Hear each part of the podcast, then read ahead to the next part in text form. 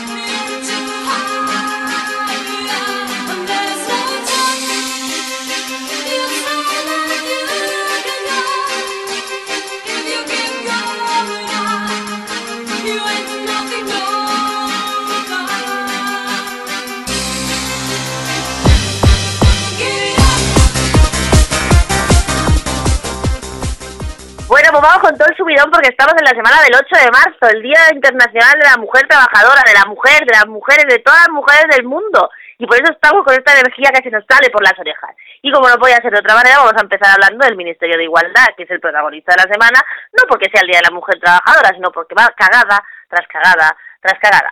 Hoy han presentado la el supuesto en la rueda de prensa que han hecho las ministras eh, de Igualdad y la ministra Cela lo que y la y, y la y la portavoz han entregado un resumen de lo que se supone que será la ley de libertad sexual, pero no han entregado ni articulado ni absolutamente nada y esto nos confirma que es que el proyecto de ley era un truño piruño que además se metía en las competencias de todos los demás ministerios y que entre otras maravillas lo que hacía era rebajar el tope máximo de condena para los violadores. Bueno, pues esta mm, esta cagadilla de, la, Irene- de Irene Montero en el tema de la ley de libertad sexual no es suficiente, porque además de eso ella está ahí rumba que rumba, rumba que rumba, porque se lo habrán dicho sus amigas las influencers, con el tema de la ley de identidad trans. ¿Qué es la ley de identidad trans? Entre otros millones de cosas, pues la ley de identidad trans habla de lo que es el sexo sentido y viene a decir que, la, que el sexo, hombres, mujeres, el sexo biológico no existe, que es un constructo social y que cada uno es lo que es porque le da la gana de serlo y que nada determina nuestra vida y que en realidad somos hombres o mujeres porque queremos. Y no y sobre todo el tema de las mujeres. Las mujeres somos mujeres porque queremos y por eso estamos discriminadas toda la vida. Es una mamarrachada como un templo y no hace nada más que beber de las fuentes de la tontería queer. Y sí digo tontería queer porque eso ni es teoría ni es absolutamente nada más que un compendio de chorradas neoliberales que esta gente que va de posmoderna nos quiere traer aquí. Pero yo les digo a estos posmodernos que van de rollo el no binario, sexo fluido y demás, que esto ya lo hacía Paco Clavel. que además de no ser moderno, era bastante cutre. Pero en toda esta historia del tema trans, que parece que esta gente se ha abanderado las reivindicaciones del colectivo trans, les ha salido un bulet. Ujú, Ha salido una seta. Y esta semana ha nacido ah, la, una nueva eh, organización, que es lo- la- el grupo de mujeres reasignadas, lideradas por Mai- Marta Reina, que es, entre otras cosas, la primera agente trans de los Mossos de Escuadra. Ellas se consideran feministas y abolicionistas. Y yo, como siempre, este programa nos hemos ido a hablar a dónde está la noticia y nos hemos ido a buscar a Marta Reina para que nos explicara un poco por qué ellas han deci- decidido huir, literalmente lo dicen así, huir de la T de trans del lobby LGTBI. Os dejo con la entrevista de, Ma- de Marta Reina de Mujeres Reasignadas y os prometo que es súper, súper interesante. Ahí va. Bueno, pues esta semana en la escuela con Nuria tenemos una visita muy especial.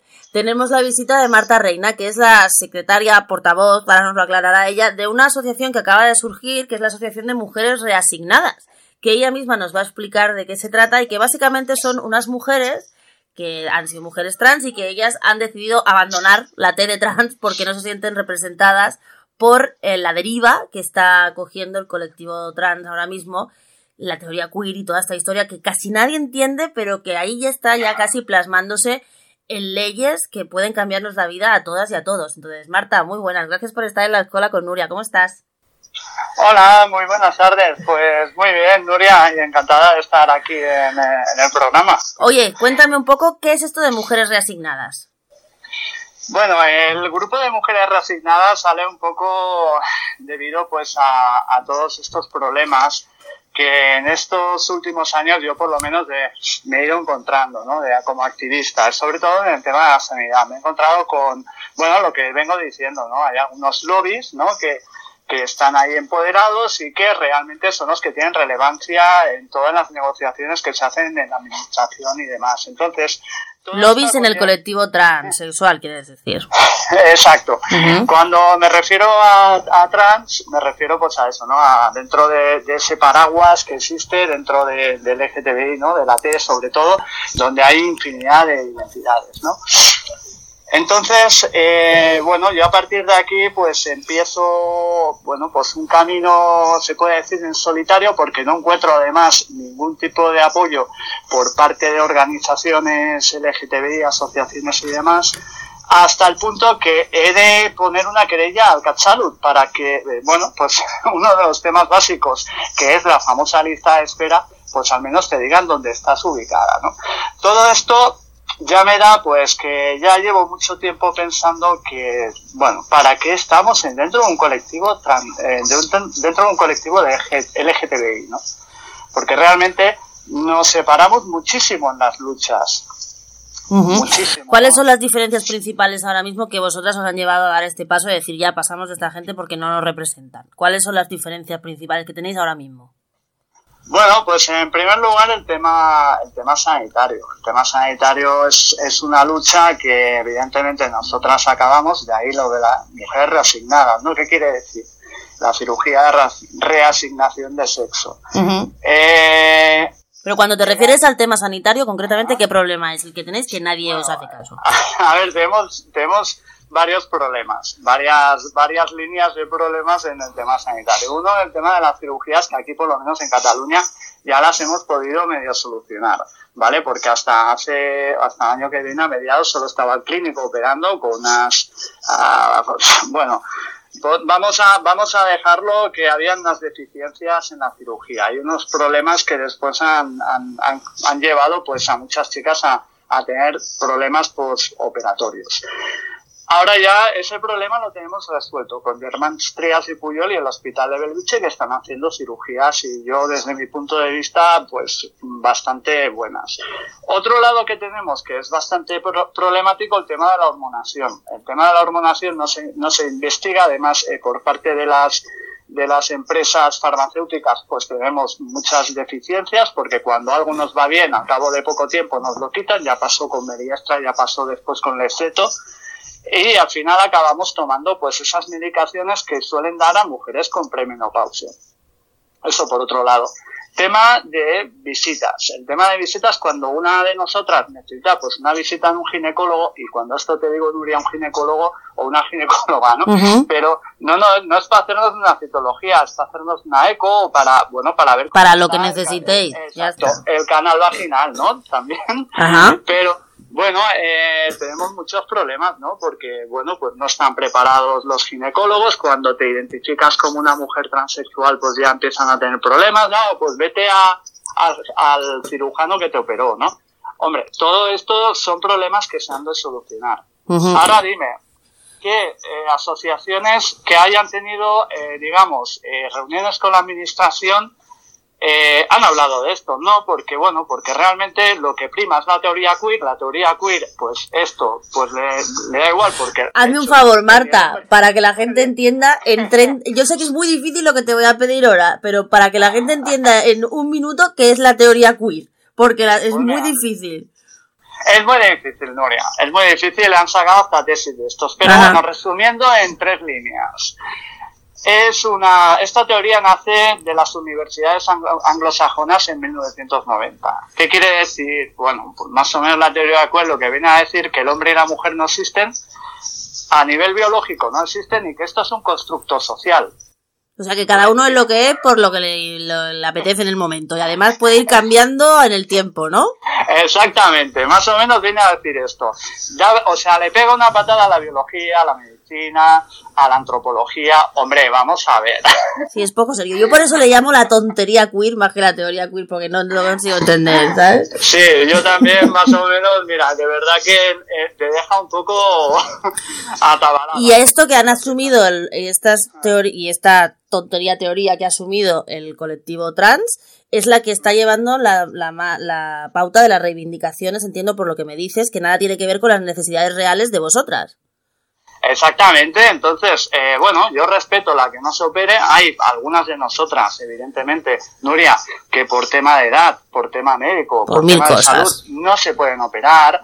Y yo lo entiendo y lo respeto porque la mujer también eh, es por, o sea, vamos a ver, somos mujeres desde pequeñas, la gran mayoría. lo que pasa es que unas hemos hecho el tránsito más tarde o más temprano, ¿no? Pero todas, eh, yo realmente desde muy pequeña ya me siento mujer, entonces es difícil eh, a veces es- entenderlo, ¿no? Desde el punto de vista, pero es así. Y bueno, no porque no te puedas operar, a ver, no vas a ser mm, no, mujer o hombre, o sea, si te, lo que te sientes realmente y no puedes hacerlo, eh, ya te digo que es un problema para estas personas también, porque, bueno, yo por lo menos la disforia que he tenido hasta que me han operado ha sido brutal, ¿no?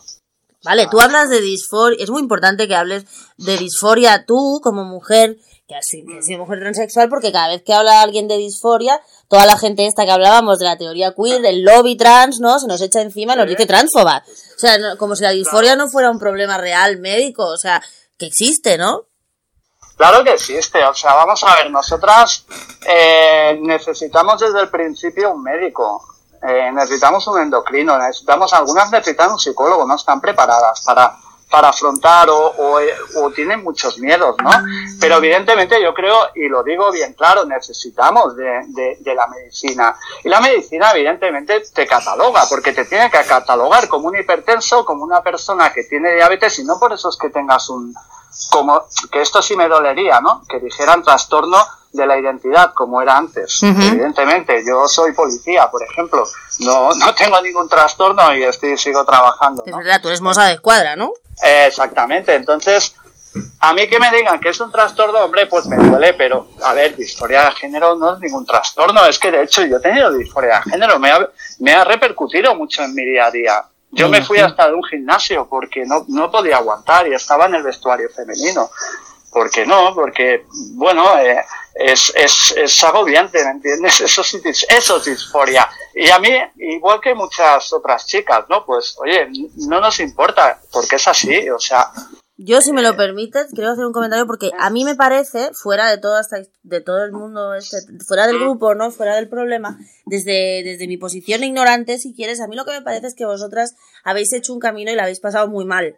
Me da la sensación de que se tiene que pasar muy mal en toda esta historia, mal físicamente, mal psicológicamente y tal, y que ahora se está incluso banalizando ese dolor real, físico y mental que vosotras habéis padecido hasta llegar pues a, a, a- a estar en paz con vosotras mismas, ¿no? En, en el tema cuerpo y demás. Y yo creo que es, que es ahí en ese punto en el que estamos y en ese punto es lo que hace saltar un poco porque ahora parece que, bueno, que lo, o sea, que el, el tema de la transexualidad en realidad es una modita, ¿no? Yo, perdona que lo hable así, pero es mi Sí. percepción. ¿Estoy equivocada?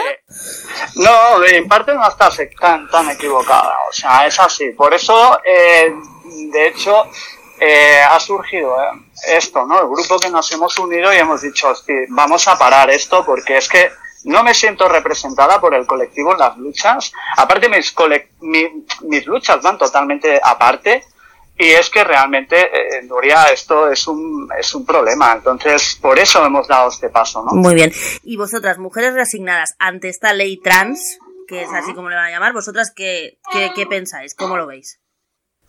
Bueno, al desvin- desvincularnos, eh, muchas de las cosas de la ley trans evidentemente nos, nos queda lejos, ¿no? Pero sí hay una que yo creo que es importante, que es la, el artículo 7.4 de, que dice sobre el tema de la autodeterminación en la identidad de género.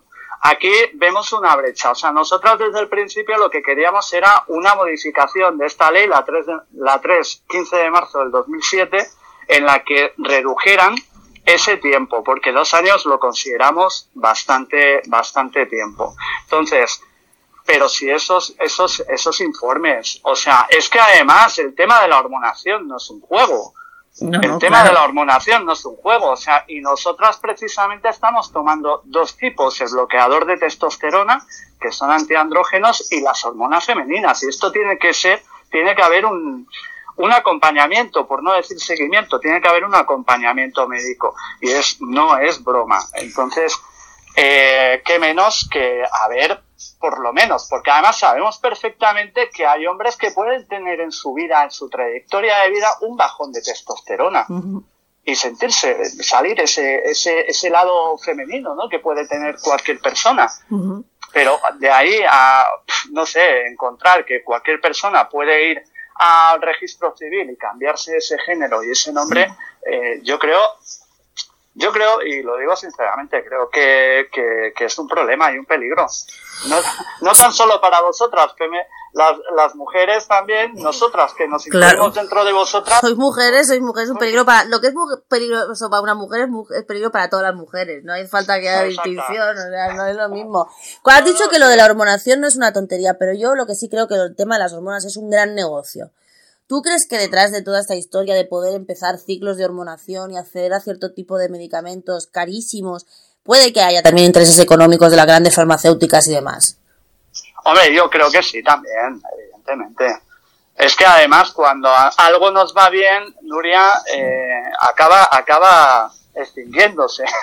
Se quita. o sea, exacto. Y ahora pues incluso eh, tenemos una chica también dentro de, de la bueno dentro de nuestra comunidad, ¿no? Porque no me gusta referirme al- a, a nosotras como colectivo, ¿no? Sino como comunidad. Tenemos una que es farmacéutica, evidentemente, hace poco, pues en, eh, bueno, pues en, eh, le llegó un mensaje de correo que trabaja en la farmacéutica que el acetato de ciproterona causa cáncer.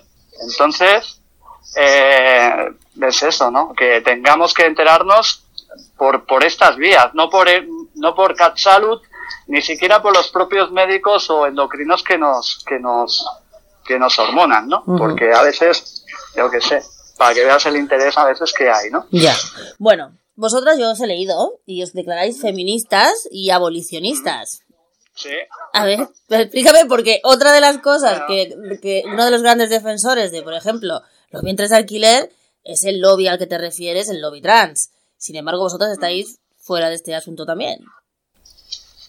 Sí, no, por supuesto. Mira, eh, sobre el tema del abolicionismo te voy a decir, o sea, el estigma principal que tenemos nosotras es la prostitución. Sí, señora. Muchas. Mm. Entonces, eh, yo creo que hay que luchar ante eso y hay que promover políticas sociales para que eh, todas estas personas, que hay algunas que evidentemente, como en la vida normal, nos encontramos, ¿no? Que hay de todo, hay gente con, con carrera universitaria, hay otras chicas que no tienen carrera y hay otras pues que han sido hasta repudiadas de sus casas por ser, por cambiar de género, ¿no? Entonces, eh, yo creo que hay que promover estas políticas sociales para que estas cosas no, no, no, para que al final no, no, no se sienta esta chica obligada a Ah, prostituirse. Exacto, para que no caiga la prostitución para como medio único de sobrevivir, claramente. Exacto. Eso Pero nos pasa a todas. Exactamente. El problema básicamente es el mismo. Sí, no, es que te digo y te repito, o sea, mujeres son mujeres y las mujeres tenemos esos problemas. Lo que no, lo que no se puede entender, y yo creo que lo que nos- nosotras no podemos aceptar es que se banalicen esos problemas como si todo dependiera de cómo me levanto hoy o cómo me levanto mañana, ¿no? Hay, hay determinados peligros que nosotras sí tenemos y que la gente que está de transgender, transfeminis y trans todo, pues no, no, o, so- o no logra entender, o no lo quiere ver, o pasa un montón, porque además también son muchas veces estos lobbies los que están a favor precisamente de regular la prostitución como si fuera un trabajo cuando es una explotación y una tortura. No. Bueno, sí, sí. ¿y cómo os sentís vosotras por- acogidas por el movimiento feminista? Di la verdad. o sea, si no es bien, mal, regular, ¿cómo, dó- dónde, ¿dónde os situáis? O sea, ¿cómo sentís? ¿Cómo os estamos tratando las demás? Pues hombre, fantásticamente, la verdad. O sea, Bueno. además eh, me siento bastante bien porque hemos tenido, bueno, pues muchísimos apoyos por redes sociales, ¿no? Eh, incluso de, de- de- incluso, bueno, de, de- personas y de, y de organizaciones, ¿no? Entonces, yo, genial, estupendo, ¿no? Pues yo me alegro Y- mucho. eh, y, y otra cosa, lo- el tema de, de- bueno, de los vientres de alquiler, ¿no? Con toda la razón del mundo. Yo me he encontrado, pues, incluso en grupos, pues, alguna persona que hace enlace con países, con países del este, ¿no? Incluso Bah. para promover esta, esta gestación subrogada, ¿no? Eh, yo he tenido la ocasión de, de, de leer bastante dentro de lo que cabe y, y la verdad, pues bueno, y muchas de nosotras pues estamos así. ¿eh? A, a ver, evidentemente pues no todas, ¿no? Pero, pero bueno, una gran mayoría pues sí, yo creo que, que estamos en contra de esto. Bueno, Marta, pues oye, yo encantada de haberos conocido, de que os hayáis juntado, de que estéis ahí, mujeres reasignadas. Espero este 8 de marzo poder manifestarnos codo a codo, porque yo, mujeres abolicionistas de la prostitución y los vientres de alquiler, voy al fin del mundo. Marta, muchísimas gracias por estar con nosotros aquí hoy mucha suerte en vuestra lucha. Vale, muchísimas gracias Nuria y bueno, pues hasta pronto y nos vemos el 8 de marzo. Venga, un abrazo. Hasta Un luego. abrazo. Adiós.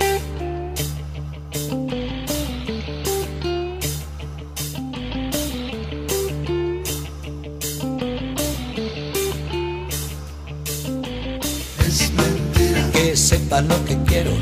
Es mentira que cante por cantar. Es mentira que sea mejor torero con toros de verdad. Es mentira que no tenga ambiciones. Es mentira que crezca mi nariz. Es mentira que escribo las canciones de amor pensando en ti. Te digo que es mentira que fui ladrón de bancos. Es mentira que no lo vuelva a ser. Mentira que nos quisimos tanto, parece que fue ayer. Te juro que es mentira, los reyes son los padres. Es mentira que ha muerto el rock and roll. Es mentira que sepan a vinagre los besos sin amor. Los besos sin amor. Para mentiras de la realidad Promete todo pero nada te da Yo nunca te mentí Más que por verte reír. Menos piadosas que del corazón. Son las mentiras de la diosa razón. Yo solo te conté Media verdad al revés. Que no es igual que media mentira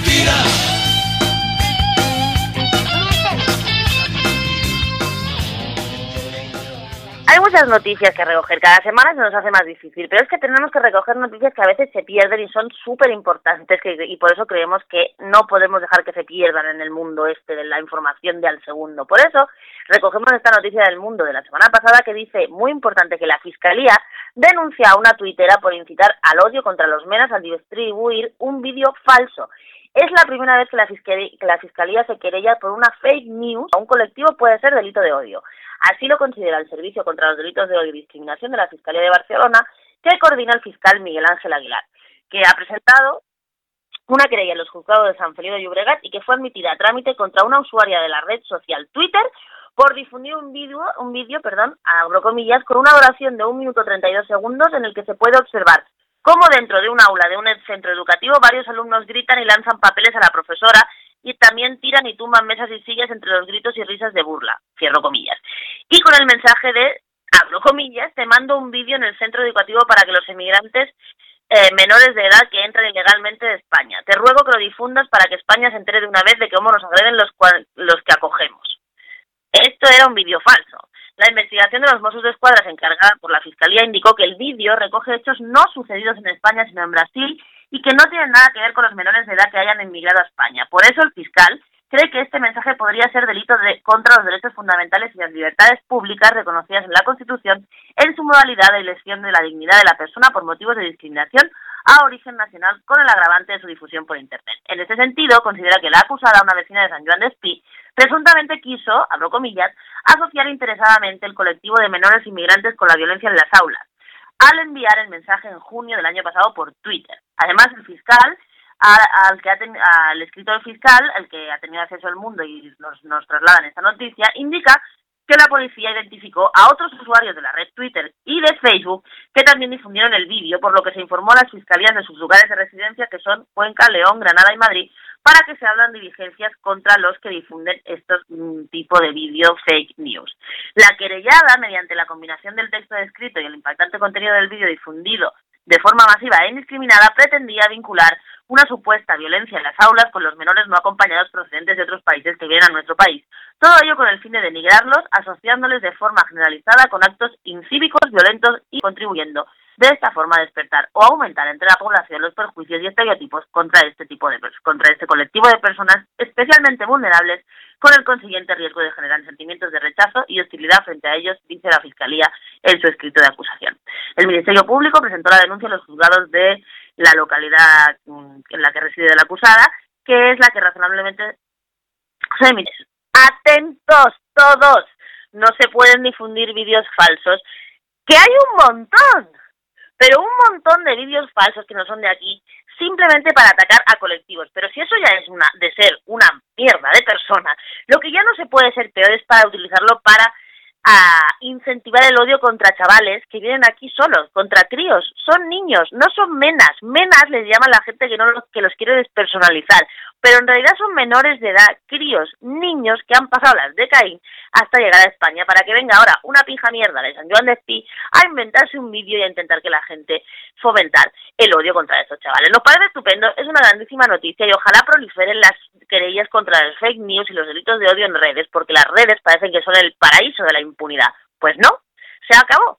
Muy bien por la Fiscalía, es una buena noticia y la seguiremos informando.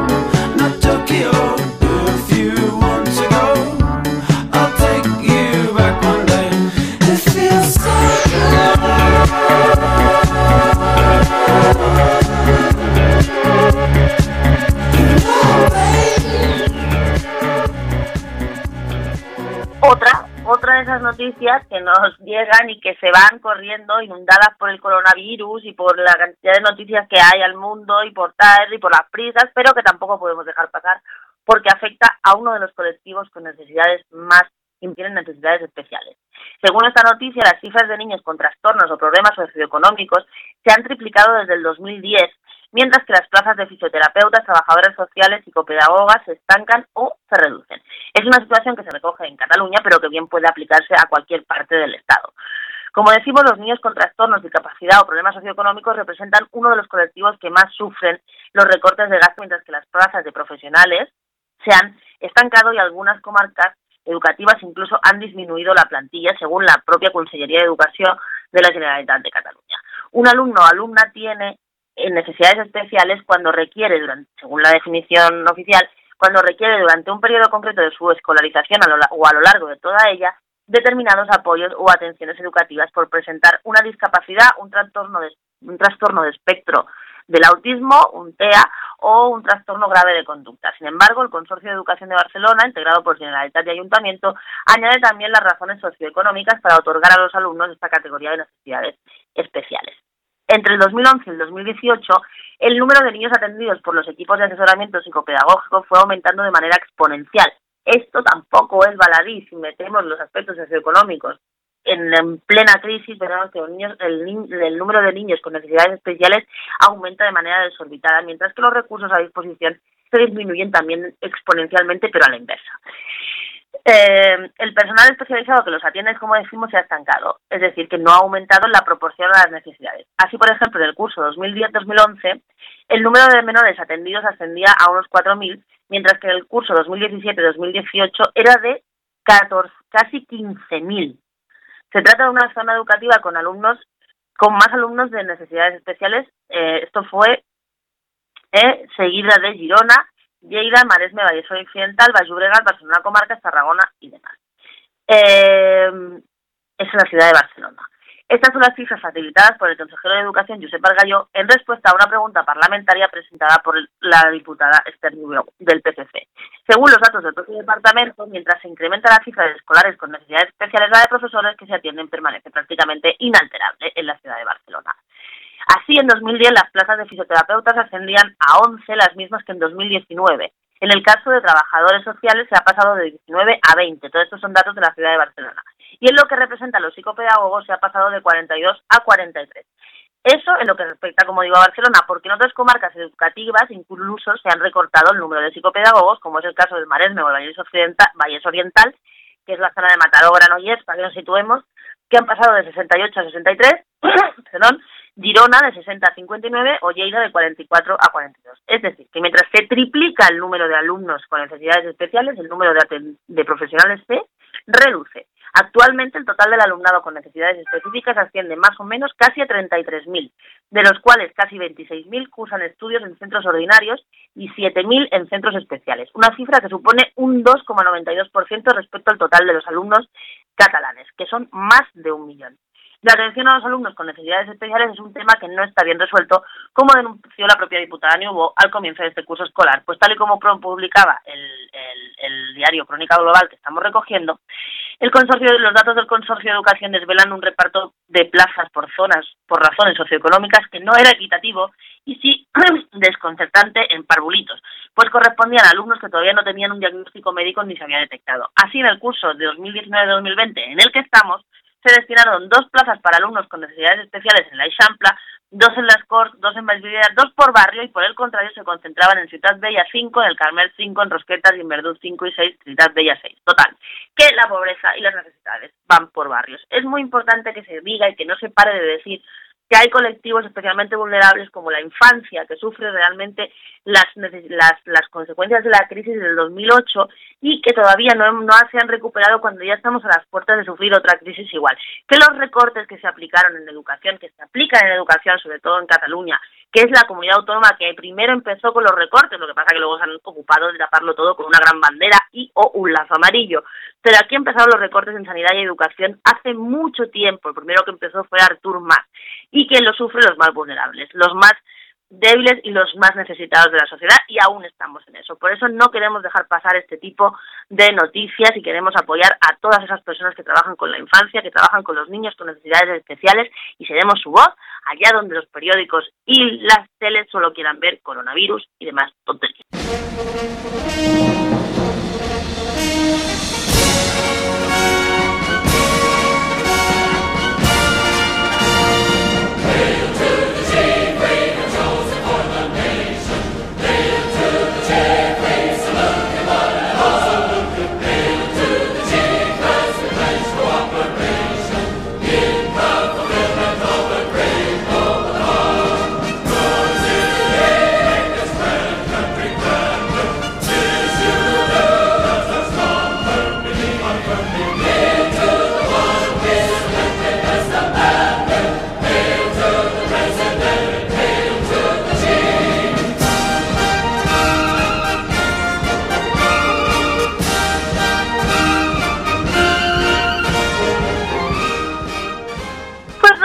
Estados Unidos hoy, que es su super martes, pero es que hasta ahora que estamos haciendo este programa todavía no sabemos qué va a pasar. Parece, parece, parece que el candidato va a ser Bernie Sanders, pero ahí está eh, Joe Biden, Bloomberg y un montón de peña ahí en medio que no sabemos lo que va a pasar. A la espera de los resultados del super martes, que es hoy, que más o menos nos van a disipar un poco el panorama demócrata en Estados Unidos, vamos a hablar de una cosa, de la última invención, del último inventillo de Trump, que es la sección de desnaturalización, creada por el presidente de pelo indescriptible para retirar la nacionalidad estadounidense a, entre comillas, terroristas y criminales. Estamos recogiendo una noticia de BBC News. El Departamento de Justicia de Estados Unidos anunció esta semana la apertura de un departamento dedicado, como digo, a la desnaturalización, que es el proceso por el cual se retira la ciudadanía a estadounidense a alguien que no nació en ese país. Más de 20 millones de ciudadanos estadounidenses lo son por naturalización, y la llamada sección de desnaturalización ha generado confusión sobre cómo podría afectar a estos ciudadanos nacidos en el exterior de Estados Unidos. Despojar a alguien de su ciudadanía continúa siendo una práctica inusual y el departamento ha subrayado que el objetivo del nuevo equipo serán los criminales. Claro, el problema es que para Trump todos son criminales menos él. No obstante, desde algunos sectores críticos se ha expresado preocupación por el aumento de los casos de desnaturalización presentados durante el gobierno de Donald Trump. Según la fundación humanitaria Open Society Justice Initiative, la tasa de promedio de solicitudes civiles de desnaturalización durante las últimas ocho presidencias fue de 12 al año. Bajo el presidente Trump, ese número se ha elevado casi a 30. Pero, ¿qué hará y en qué consiste exactamente esta sección de desnaturalización? De acuerdo con el Departamento de Justicia, las nuevas agencias de seguridad. Esto es, las agencias de seguridad de Estados Unidos miran gente, espían gente y dicen, este ya no es más gringo. El equipo se centrará en terroristas, criminales de guerra, delincuentes sexuales y otros estafadores, según el Departamento de Justicia. El secretario de Justicia adjunto, Jody Han, consideró que permitir a estos criminales que continúen siendo ciudadanos ilegalmente es una afrenta a nuestro sistema. El objetivo de este equipo serán los individuos sospechosos de haber obtenido la ciudadanía ilegalmente y, abro comillas, asegurarse de que respondan por su conducta fraudulenta, añadió Hunt. El abogado especializado en asuntos migratorios, Allen Orr, le dijo a BBC que el Departamento de Justicia ya manejaba este tipo de casos antes y que, en su opinión, esta nueva sección es mayoritariamente para aparentar. Mira, como aquí. ¿Hay algún precedente? Se pregunta la BBC y sin duda lo hay. El proceso de desnaturalización es anterior al gobierno de Trump. El gobierno de Estados Unidos ha revocado la ciudadanía numerosas veces en el pasado a partir del siglo XX en adelante por diferentes razones, como explica Patrick Well, profesor de la Facultad de Derecho, la ciudadanía. Décadas después se creó una oficina de investigaciones especiales para indagar sobre estadounidenses que no habían revelado sus vínculos nazis. Esta oficina, creada en 1919, inició sus procesos contra 150 individuos. En 2004, esa oficina, repito, creada en 1919, ya eran así de racistas los gringos entonces, eh, se expandió para incluir a ciudadanos que habían obtenido la ciudadanía y que habían participado en genocidios o crímenes de guerra similares en cualquier parte del mundo, ¿eh? menos ahora. O sea, esta, esto es para todos menos para ellos. No sé, no sé cómo diferencia a criminales de guerra nacidos en Estados Unidos en suelo gringo o no. Esto, claro, hay que ver. Pero ¿cómo es el proceso de naturalización? ¿Cómo se hace uno americano? ¿Cómo se hace uno de la, de la bandera de las barras y estrellas? En resumen, hay que hacer, hay que haber, cumplir uno de estos, estos requisitos. Tener la denominada Green Card, que es la que te permite vivir en Estados Unidos y trabajar. Probar que se ha vivido en Estados Unidos de forma continuada durante al menos cinco años. Poder hablar y leer inglés básico. Yo conozco muchos estadounidenses que no hablan ni jota de inglés, sobre todo en Miami y en Los Ángeles. Inscribir, demostrar un conocimiento básico de la historia y la educación cívica de Estados Unidos. Si este examen lo tienen que pasar los de secundaria, no lo pasa ni uno en Estados Unidos. Y inscribirse en el llamado servicio selectivo lista de candidatos disponibles para el servicio militar. O sea, a pringar, tú quieres ser gringo, pues tú vas a pringar en cualquiera de las múltiples guerras o invasiones que tiene abierto Estados Unidos, porque chaval, si quieres ser gringo, tú vas a luchar por tu país. Y luego pagar una tasa de 640 dólares por el proceso de solicitud. Uh, no está mal. La actual solicitud para obtener la ciudadanía tiene 20 páginas e incluye preguntas sobre los días que se ha pasado fuera de Estados Unidos en los últimos cinco años, sobre las ventas de armas, el alcoholismo, la admisión de la institución mental y sus relaciones directas o indirectas con terroristas, nazis y comunistas.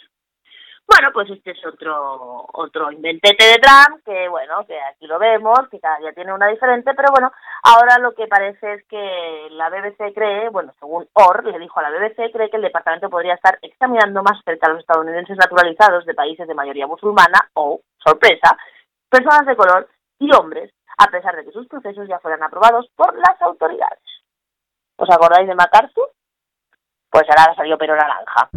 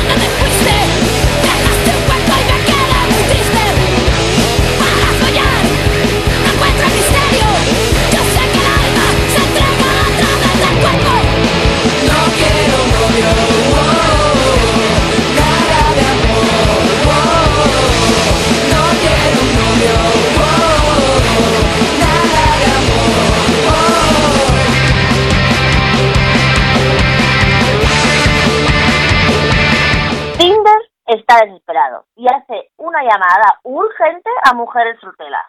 Resulta que la aplicación tiene, de citas tiene una mayoría. Una noticia del diario Ara, que dice que Tinder aterrizó en España a finales del año pasado con una oficina en Madrid y que en los últimos meses ha pasado de hacerse viral eh, en, España a través del boca oreja a desplegarse en su, la primera gran campaña de marketing fuera del mundo online. Marquesinas de autobuses, paradas de metro, banderolas, la plataforma ha importado a Barcelona su mantra para reivindicar la soltería como modo de vida. En su lema Single Not Sorry, que es que se podría traducir como estoy, sol- estoy soltero y no me sabe mal, este mensaje no es especialidad para el Estado, sino que forma parte de una estrategia mundial.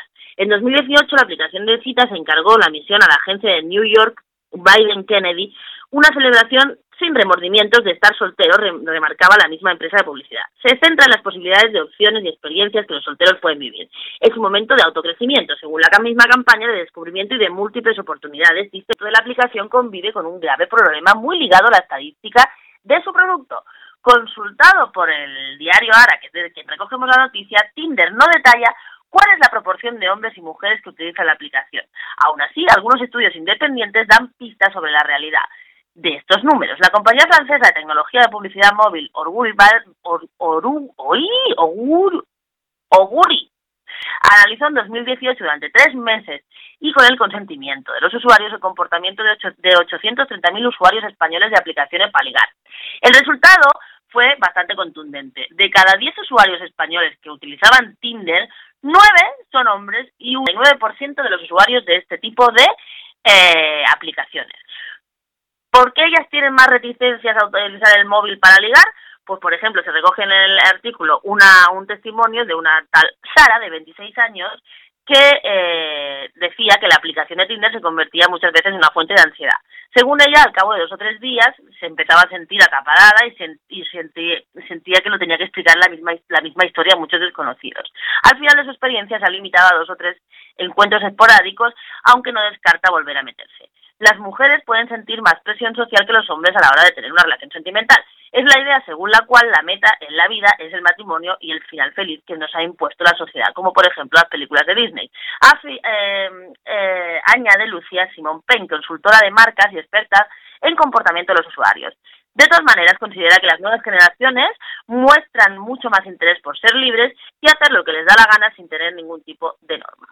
Eh, hasta Tinder lo reconoce. La generación Z, estos nacidos a partir del 95, no busca lo mismo en su aplicación que los millennials y estos ya representan un 50% de los usuarios. Según ellos mismos, según las fuentes de la propia aplica- aplicación, son la generación más comprometida con causas con el medio ambiente y el feminismo. Lo que pasa es que luego entienden lo que les da la gana por medio ambiente y sobre todo por feminismo. Dicen que estos problemas son en sus biografías tres veces más que sus antecesores, dice la empresa. No es extraño tampoco que la campaña de marketing de la empresa Tinder en España también sea muy intensa en TikTok, una aplicación de hacer vídeos cortos que hasta ha superado ya a Instagram. Poneros al día, TikTok, yo lo sé porque mi sobrina que tiene 10 años lo utiliza y yo me quedo frita. La glorificación de la soltería de el hecho incuestionable de que la única manera de vivir bien es estar con alguien de una manera o de otra, dice Francés, Núñez, sociólogo y profesor de la Universidad Oberta de Cataluña. El sexólogo y terapeuta de parejas Ignacy Puig añade que la percepción negativa de la soltería está empezando a cambiar, pero todavía hay un mm, hay ahí un estigma de género. De hecho, la gran paradoja de Tinder es que en su negocio se acaba cuando el usuario empieza a encontrar la pareja que anhelaba es su propio enemigo, dice Frank. Eh, Frank Carreras, profesor de marketing digital de la Escuela de Negocios de SADE. Es por eso que después de tres años de operaciones, la empresa, fundada en 2012, eh, eh, inició una campaña, una máquina de, hacer, de hacer dinero. El primer paso de Tinder Plus fue una versión premium con precios entre 1,99 y 14,99 euros con funciones extras para poder recuperar el perfil de aquellas personas que habías descartado y hacer likes ilimitados y la opción de empezar a hablar con personas que viven en, el país donde irás de viaje antes de llegar. O sea, empezar a ligar antes de llegar. Esto es de previsión, ¿sabes? Y muy poquita improvisación. Desde entonces estas tarifas han ido variando y antes los usuarios de más de 29 años pagaban más que los jóvenes y ahora la suscripción a Tinder Gold es de 33 euros al mes en cambio, a cambio, por ejemplo, de saber al instante qué personas te han hecho match. Es un modelo de negocio transnacional y se basa en la suscripción y la publicidad según los expertos. Total. Así en cifras, tenemos que decir que Tinder facturó 169 millones de dólares en 2016 y siete veces más el año pasado cuando asumió una facturación nada desdeñable de 1.152 millones de dólares. Sin embargo, todo esto se va al carajo porque 9 de cada 10 usuarios son hombres y solo una mujer y con eso el negocio de Tinder no se mantiene. Así que los de marketing a darle a la olla.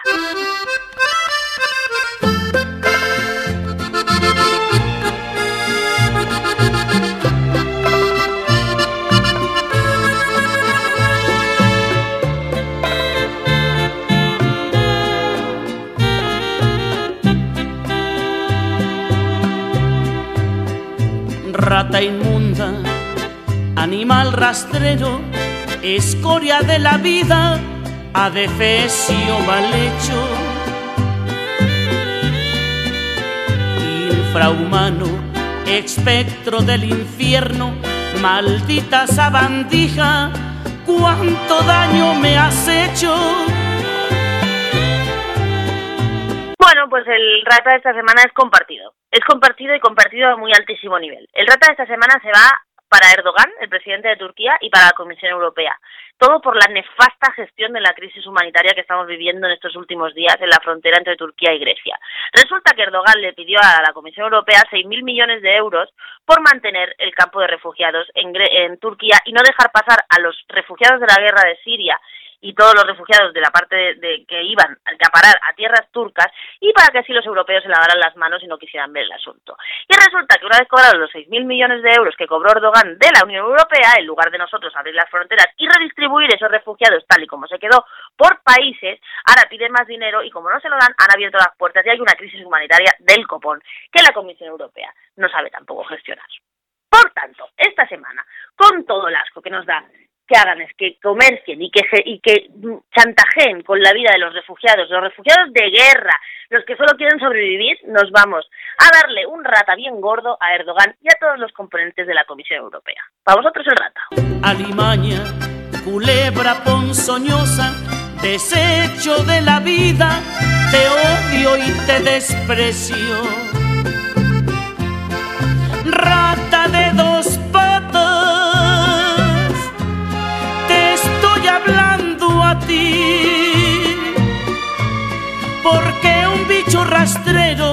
aun siendo el más maldito, comparado contigo, se queda muy chiquito. Maldita sanguijuela, maldita cucaracha, que infectas donde picas, que hieres y que matas.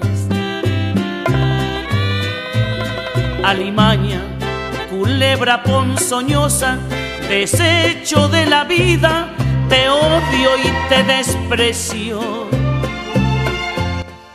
Bueno, pues hasta aquí el programa de hoy. Esperemos que lo hayáis disfrutado mucho. Nosotros esta semana nos vamos. Volveremos después del 8M con un resumen de todo lo que haya pasado en todos los rincones del mundo.